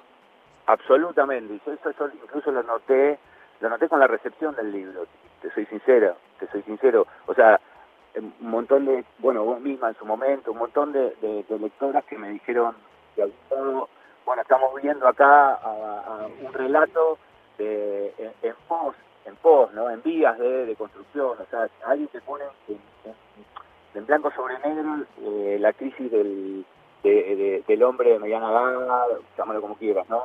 Eh, y sin embargo, a, a- sí, a, a los hombres nos cuesta, nos cuesta vernos en ese lugar, porque siempre segui- tenemos, to- todavía tenemos, eh, nos, nos paramos en ese lugar entre omnipotente, ya te digo, sin capacidad para, para, para reconocer la vulnerabilidad, darnos cuenta de que esos pequeños este, gestos cotidianos hacen, nos van alejando todavía de nuestra de, de tener esa mirada hacia adentro, de, ¿no? de, de- pequeños gestos egoístas, etcétera, etcétera, que hacen que, que, que, bueno, que estemos en esta, creo que, que es una que es una crisis que ya viene de hace tiempo, que bueno, como toda crisis no es que viste es inminente, qué sé yo, pero bueno, es, es cierta.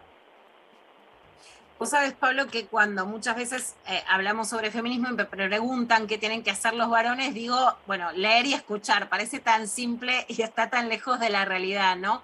Y frente a un boom también, esto que, que decíamos de escritoras hablando sobre amor, relaciones, eh, me pasó, por ejemplo, Ángela Torres, me dice, todo esto está buenísimo, lo que escribís vos, Tamara Tenemos, María Alma Ramón, pero si no lo leen los tipos no tenemos con quién conversar, ¿no? Y con teoría del derrape lo que me pasa es, bueno, no solo no leen mujeres, sino que no leen a, tampoco a varones que hablan sobre lo que les está pasando, ¿no? Es esta cosa de la, de la distracción como si nada pasara, ¿no?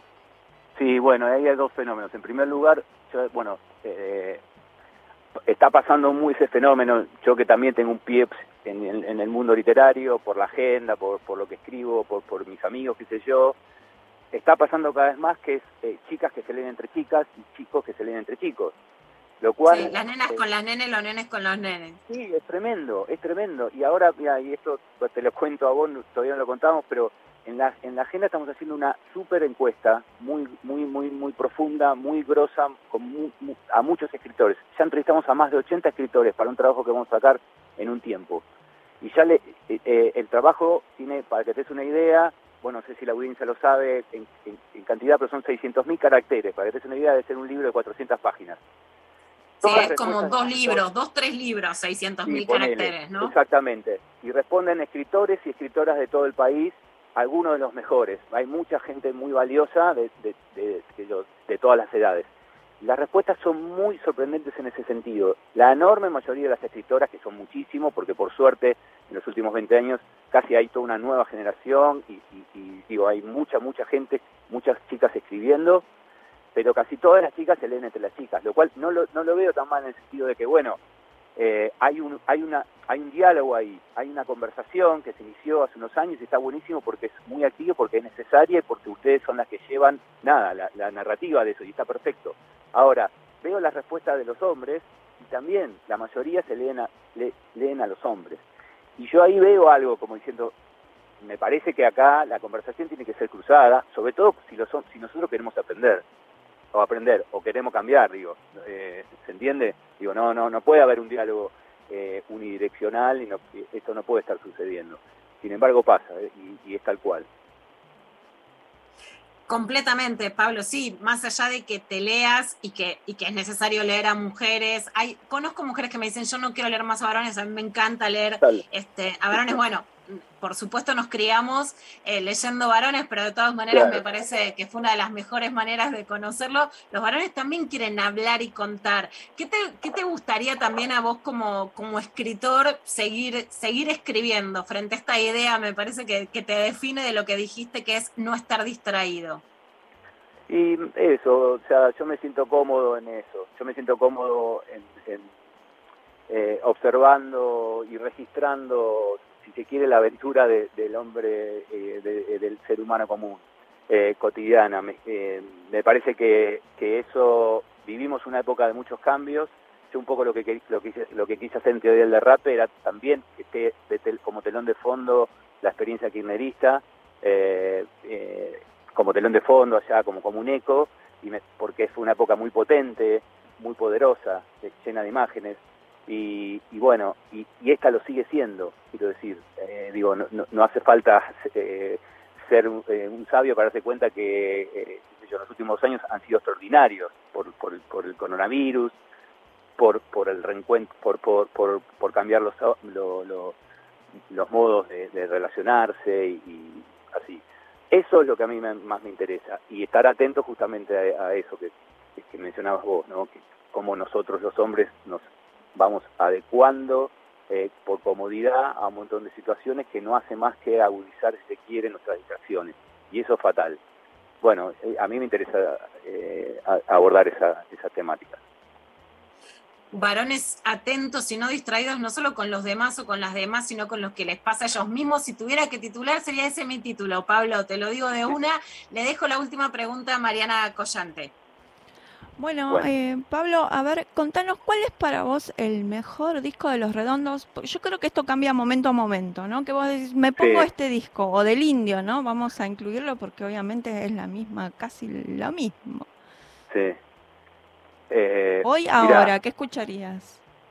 eh, hoy, ahora y hace dos años también, pero hace diez años no, y eso está bueno, eh.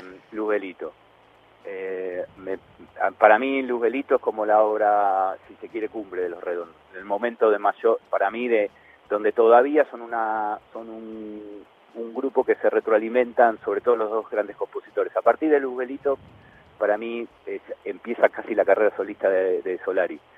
Pero Luzbelito para mí es, el- es como el canto de cisne de la banda, ti- tiene la oscuridad prototípica de la banda, eh, tiene unas letras extraordinarias, eh, se puede leer al menemismo o al postmenemismo con, con Luzbelito. Eh, nada, me parece una, una verdadera obra maestra. Este, eh, eh, tal vez como ahí nomás, eh, ahí nomás como segundo lo pongo octubre. Eh, pero bueno, esos son los, para mí los dos grandes discos. Bueno, tenemos a Pablo González, a ver qué quiere preguntar, Pablo. Hola, ¿qué tal, Pablo? Tanto tiempo, ¿cómo te va? ¿Cómo anda, señor? Bien. ¿Cómo le va? Bien, todo ok. Eh, te hago una pregunta con Luzbelito, que ahí me quedé. Creo que lo hablamos alguna vez esto. Alguna vez lo hablamos. Vamos al tecnicismo. Elegís Luzbelito por una cuestión de sonido, porque convengamos que es un disco que no tiene tantos hits como Octubre o La Mosca, Totalmente. o un Bayón, no sé. Sí. ¿Es por una cuestión Mirá. de sonido? Vamos, sea sincero, diga la verdad. No, bueno, te, te- te soy sincero, me gusta, es un poco lo que dije, el sonido es extraordinario. Sí, es el mejor. O sea, los redondos fueron, conforme fueron pasando los discos, fueron perfeccionándose, haciéndose mejores músicos, grabando mejores condiciones, con más plata, etcétera, etcétera. A mí me parece extraordinario. Es cierto que no tiene hits, totalmente. De hecho, venían de dos o tres discos radi- muy radiables, con hits, desde eh, La Mosca y la Sopa y, y, digamos, eh, que, que, que sonaban hasta en las discos, y ahí no, ahí no hay ningún eh, hit. Tienen, si se quiere, el, el requiem del- de, la banda, que es Juguetes Perdidos. Que de algún modo es como, bueno, sí, la misa negra, la- eh, con esto con esto terminan cada, este, eh, es que como, como, que es un, es un- hay, hay un final ahí. Eso me, me parece como obra conceptual que me conmueve, me, me- me parece me parece superior. Sí, sí, no lo pongo para, para, para bailar o para levantar el ánimo en, una reunión, eso seguro. Pero bueno, es, no sé, porque también hay una cuestión ahí de, gusto de que ya la banda, viste, la abrazaste a la banda y a veces pasa que casi todo lo que produce le terminas encontrando mucho, dándole mucho amor. Está bien, Se perfecto. está regocijando Pablo con una sonrisa enorme porque eligió para terminar la entrevista Juguetes Perdidos. Pablo, es como un te conozco. Y sí, Tex de la Revolución, implacable rock and roll, era fácil, era fácil. Ahí Bueno. está, Pablo tampoco está distraído, Pablo González. Y bueno, Pablo Perantono, te agradecemos muchísimo. Por supuesto que recomendamos este libro de Los Redondos. Fuimos Reyes para todos los fans. Hoy lo estamos sorteando también que te lean y lean la agenda. Ahora quiero conocer esta encuesta de 600 mil caracteres que hicieron sobre qué se lee y recomendamos que lean tu novela sobre la masculinidad, teoría del derrape. Muchísimas gracias, Luz. Les agradezco muchísimo a todos y les mando un abrazo. Un abrazo muy grande. Nos vamos entonces con el tema elegido por Pablo González, Juguetes Perdidos de los Redondos.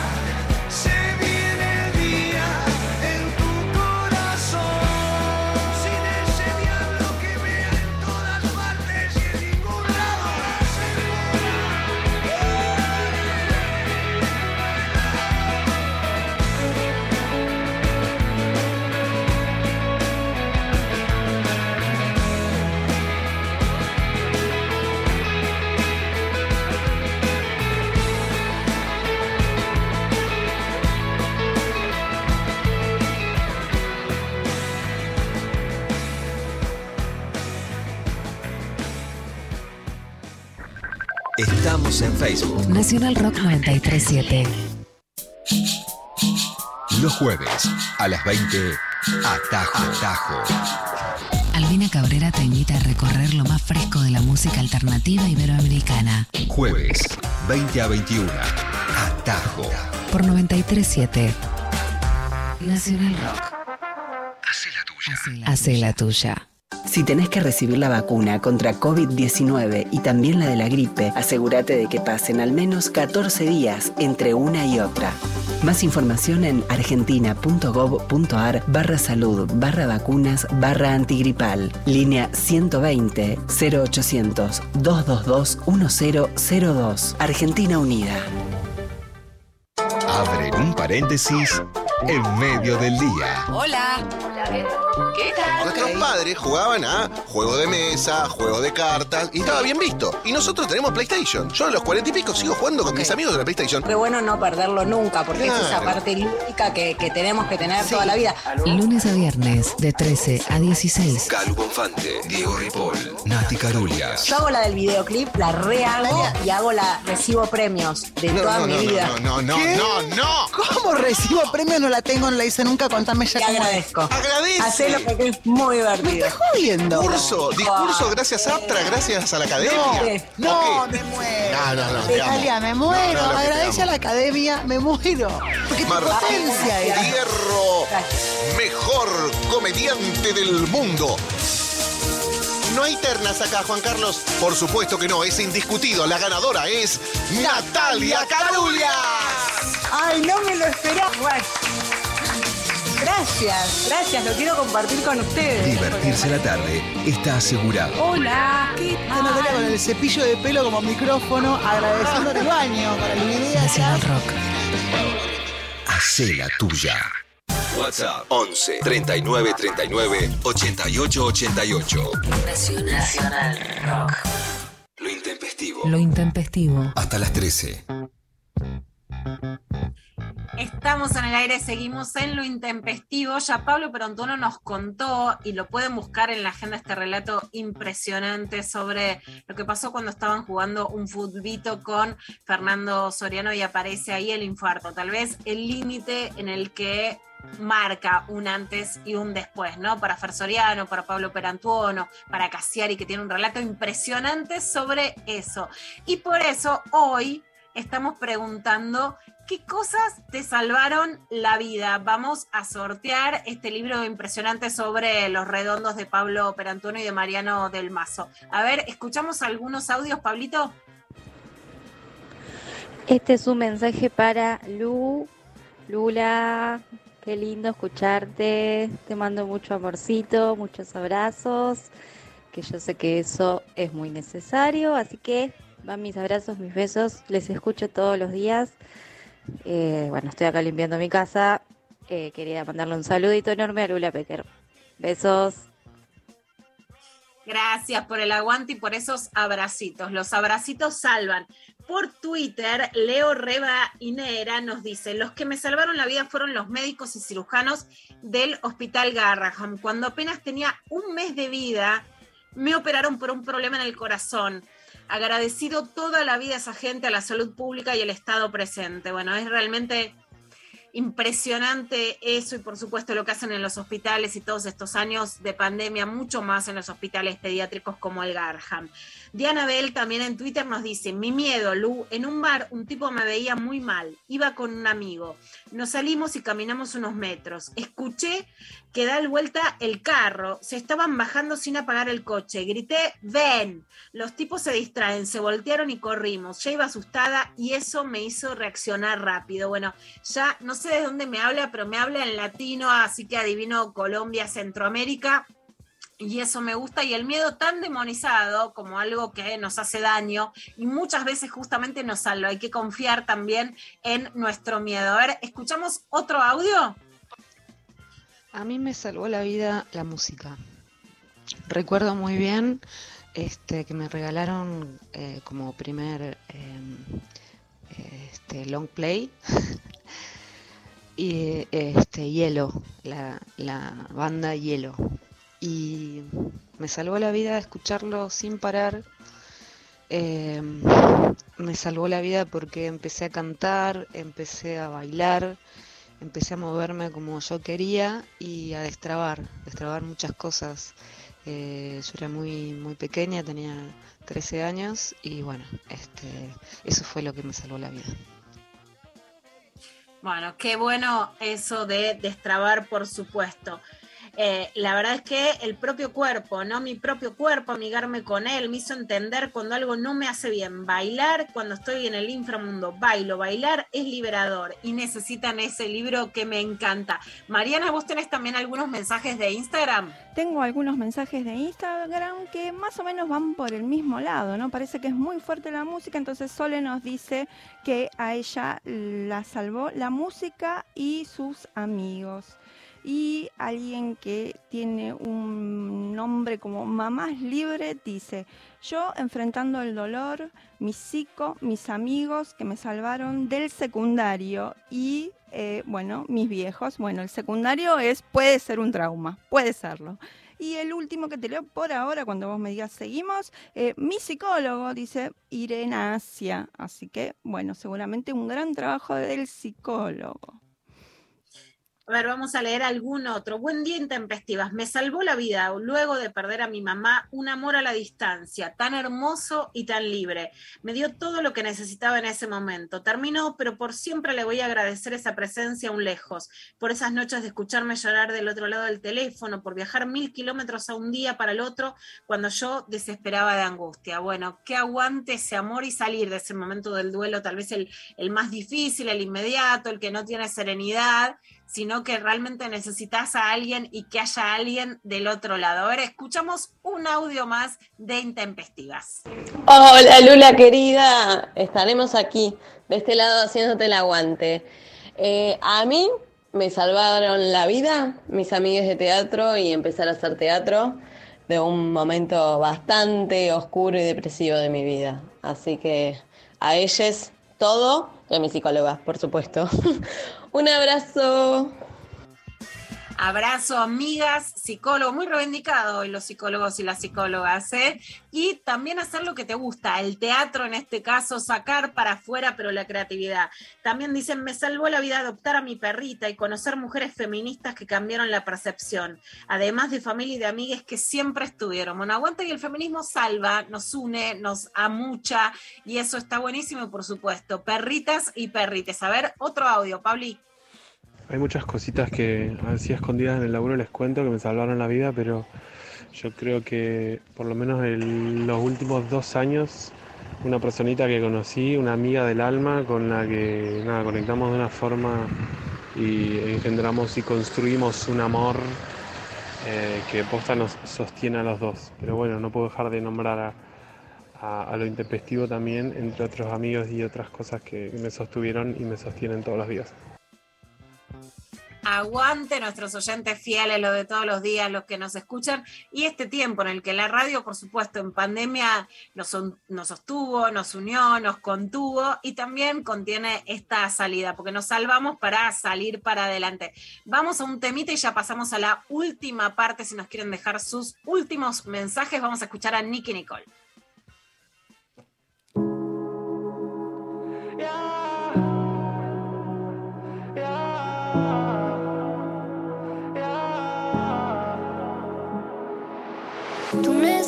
Seguir vivo, va a estar conmigo toda la vida.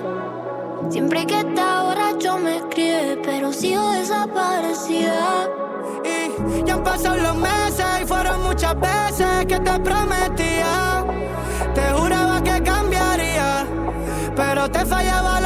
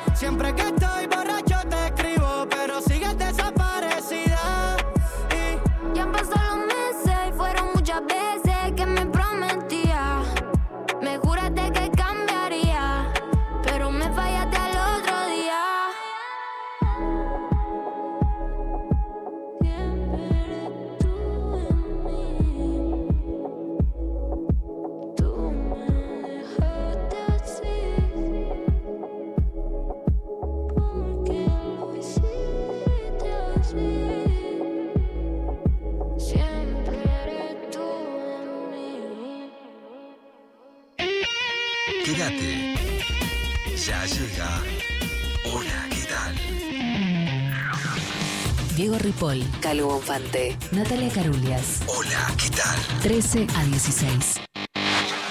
Nacional Rock. De 11 a 13. Lo intempestivo. Nacional Rock. Volvemos a lo intempestivo. Hoy preguntamos qué nos salva en la vida. Miren este mensaje que me encanta. Las charlas de Darío que descubrí en YouTube y me hizo despertar de mi vida en automático. Bueno, es alucinante porque no es lo que dice, sino despertar la pregunta. Y cuando vamos en, en la calle, por el país, eh, por todas las provincias hace poquito, por Bahía Blanca, por Neuquén, la gente te dice, te vi, no sabes dónde, en encuentro, en YouTube, en algún lado, te vi, pero hay algo ahí que se despierta y eso es lo que está buenísimo de la filosofía y la filosofía popular, por supuesto, como la hace Darío. Vamos a escuchar ahora otro de los mensajitos de nuestros oyentes intempestives. Buen día, hermoses. Siento que hay varias cosas, personas que día a día nos, nos salvan un poquito. Pero en mi caso, si tengo que elegir una, sin dudas es la música, que, me ha sacado de los peores momentos, me ha ayudado a canalizar, me ha rescatado el bocho. Eh, y bueno, después está amigues, que siempre están ahí cuando una ni siquiera sabe que, que necesita ayuda. Les mando un besito enorme. Bueno, está buenísimo ese mensaje, los amigos que están ahí. A ver, otro mensajito. Antes muchas personas y muchas cosas me salvaron la vida. Eh, amigos, incontables veces, eh, libros y música. Pero algo que me sorprendió terriblemente fue mi perrita. Yo era medio anti mascota y en la pandemia, al principio de la pandemia la abandonaron y bueno, me la dejé y qué sé yo. Realmente como que me sorprendió cómo te salva dar amor, porque esta es otra cosa, o sea, más de recibir, es dar. Y eso fue increíble. Qué hermoso eso, dar amor además de recibir también nos salva. Mariana, léenos algún mensajito en Instagram. Bueno, mira, te leo lo que dice Ovelandita. Dice, me salvaron más de una vez mis ganas y el apoyo de los que siempre están. Así que está buenísimo, mis ganas. Y Mis leo- ganas, ahí está, te tener ganas. Otro más que es de Dale, otro. Daran, Darano More. Las oportunidades, ya sea el trabajo, en el amor, en la familia o amigos. Eso me salva siempre. Está buenísimo. Pablo, escuchamos el último mensajito.